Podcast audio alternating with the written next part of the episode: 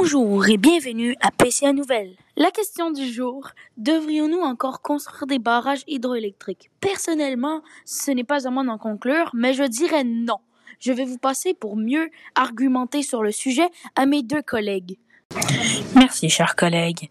Selon moi, ce n'est pas du tout une bonne idée de continuer à construire des barrages hydroélectriques, car ce n'est pas du tout rentable pour une scène. Bon, plus pour 4,6 cents, étant donné que sur le marché, ça nous coûte 4,8, euh, ça leur coûte 4,8, et que ça nous coûte 9,4 cents le kilowattheure.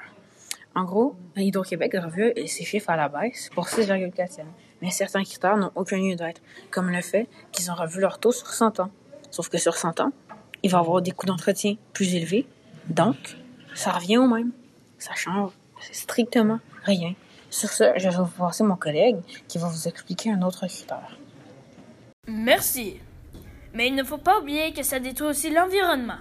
Il faut prendre compte des conséquences sur la faune et la flore, mais aussi des arbres submergés qui ne sont pas coupés et qui refont surface.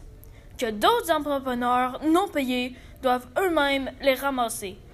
Plus, la sécurité est négligée et non prioritaire sur la romaine. Et c'est pour la seule raison d'économiser. Il y a eu quatre morts sur la romaine, puis c'est clairement Hydro-Québec les fautifs, mais on peut pas les poursuivre. Fait que ça les encourage juste à rien faire, puis faire comme si de rien n'était. Waouh, ceci était des nouvelles troublantes! Alors, maintenant, apprenez à mieux économiser votre eau.